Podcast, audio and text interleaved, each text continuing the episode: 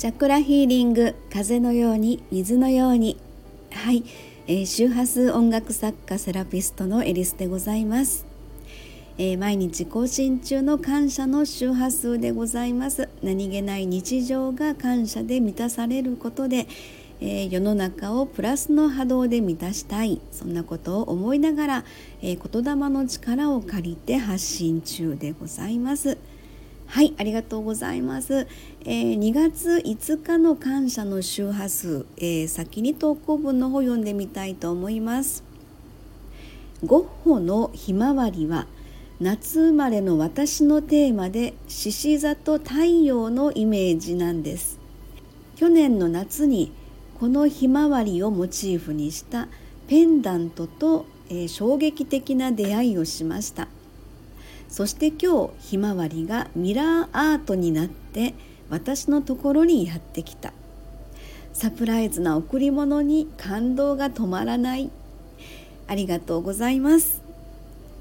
えー、本当にあの昨日ですけれどもあのサプライズプレゼントっていうんでしょうか、えー、受け取りまして昨日ですよね。すごく嬉しくてそれがあのゴッホのひまわりをあのモチーフにした、えー、まあ、ミラーアートというのがあるんですね。えー、本当にゴッホのひまわりあのおなじみのあのひまわりなんですけども、えーと、あれが本当にガラス鏡ですね鏡のところにだから自分の顔もあの縁周りがちょっと映るという感じででその真ん中にあ今日のサムネイルですね、えー、こんな形でこれ鏡になってるんですね。ミラーアートというのを初めてちょっと、えー、見たんですけれども私の中でちょっとゴッホのひまわりっていうのは何かすごく、まあ、特別感っていう感じがありまして、えー、まあひまわりってやっぱり夏のね植物お花っていうことでで私はまあ獅子座生まれですのでやっぱりあの夏のそのお花っていうひまわりと太陽そこがどうも自分の中でのなんとなく紐付けをされるということでで去年ですね、えー、実はあのゴッホのひまわりのあの絵をモチーフにして作られた、えー、それこそ、えー、ガラス細工のですね、えー、アーティストさんでいらっしゃる、えっと福村綾乃さんという方がいらっしゃってでその方の作品でですねちょっと去年横浜の方に行くあの予定がありまして横浜のえー、赤レンガ倉庫の中で、えー、福村綾乃さんのガラス工芸の、まあ、お店があったんですね。そこで一目惚れをしてもうある意味ショッキングでうわなんだこれって。もうこれ私のためにここに置いてあるみたいな。そんなぐらいにすごくある意味ショッキングな感じでもう本当に一目惚れで。でそれをまああの買ってでですねそれでずっとお気に入りでつけてたペンダントなんですね。でそれのですねそれはもうもともとひまわりのあの絵のそのそれをモチーフにした色味とかですね、えー、それがガラスになってあの色の配分みたいな感じですね。えー、そのままあのひまわりの絵絵がペンダントになってるわけではなくてあれをあのイメージできるような本当に感性そのものだなっていうふうにあれを見てあのゴッホのひまわりがなんとなく連想されるというような色な配分であったり、まあ、あのデザイナーさんってすごいなっていうふうに思ったんですね。でこのあの福村綾乃さんになんで私がすごい続婚になっちゃったのかっていうともともとピアニストさんでいらっしゃるということでその音楽の方のえー、っとあの音のイメージからも何かそのガラス細工のあのアクセサリーも作ってらっしゃるということでね。それにまあちょっと去年私がですね続婚に、えー、まあお気に入りになってずっとまあつけてるんですけれどもそれがですね ちょっと前置き長くなっちゃったんですけどそれがですね、えー、昨日のお客様がですねもうプレゼントでねあのまあパッて開けてみて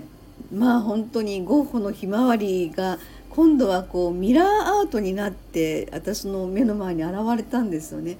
うわーと思ってこれは本当にびっくりしました。あのそのお客様はやっぱりそのプレゼントを送った相手の方のその喜ぶ顔が見たいっていうふうにねおっしゃっていただいてたんですけれどもすごく本当に嬉しくてうわーと思ってもう一生大事にしようっていう宝のものになったっていうふうな感じでね、えー、そんなことが昨日ありました。えー、本当にサプライズな贈り物に感動が止まらないっていう感じだったんですね。はいありがとうございます。えー、そしてですねちょっと話また変わりますけれども最近あの YouTube の方でのコメントをいただくようになりました本当に嬉しい限りで感謝感謝だなと思ってるんですが、えー、それもあのまあまあ何回も言ってるんですけどもソルフェジオ7つの周波数によるチャクラ共鳴のための発生という8年前にあの上げた、動画に対してのあのコメントが最近あの入るようになりましてでまたちょっとすごくあの何て言うんでしょうね嬉しいというのか、えー、めちゃめちゃ嬉しいというのか、まあ、そんな風にコメント返信させてもらったんですけどちょっとご紹介させていただきますね。えー、全く興味ないのになぜかおすすめに冗談半分でやってみたら妙に納得実感してびっくりお気に入りに登録しましたっていうもうねあの私も天の弱じゃないんですけれどもこういうコメントって最高に嬉しいんです。えー、本当にまあまああの私もよくありますけどねあの拍子抜けじゃないですけどあ絶対これ面白くないわもう見ないでいいやみたいな感じの動画がたまにあるんですけど初めのちょっとだけ見てみたら結局最後まで見ちゃったってドハマりしちゃってる自分がいたりとかですね。何かわからないですけど今の自分がそこと何か共鳴するようなまあ、あのこれに関しては発生ということでチャクラとの共鳴ということですのであのまあえーと、動画見ていただいたやつは「うおおあえいい」のやつで下から第1第2第3第4第5第6第7チャクラっていうふうになあのいうふうに、えー、母音が並んでるんですけれどもどの例えばどの母音を発生した時になんかあのその時の感覚ですよね。逆に嫌だなって思うのも一つの反応なんですよ。おお声がすごく綺麗に響くみたいなのも反応の一つのあのーて言うのかな、えー、特徴というのかなそれによってあの響き方の具合でどこのチャクラがよく響くどこのチャクラがちょっとなかなか響きづらいとか声がよく出るとかねそういうところでそのチャクラの今の状態までもが実は分かっちゃうよということですので、えー、発声をしていただいた後にじっくりと自分の、まあ、心体をあのなて言うのかな感じてみて、えー、どこの声どこの母音の時の声が響きやすいか、えー、逆にどこの母音の時に響きにくいか。っていうところを次の あのちょっとステップとしてですね、えー、ぜひあの皆様もお試しいただけたら嬉しいなというふうに思います。えー、コメント本当にあの 嬉しいです。ありがとうございます。はい、では、えー、本日の感謝の周波数、えー、2月5日の、えーと、分でございました。えーとこの辺で終わりたいと思います。ありがとうございました。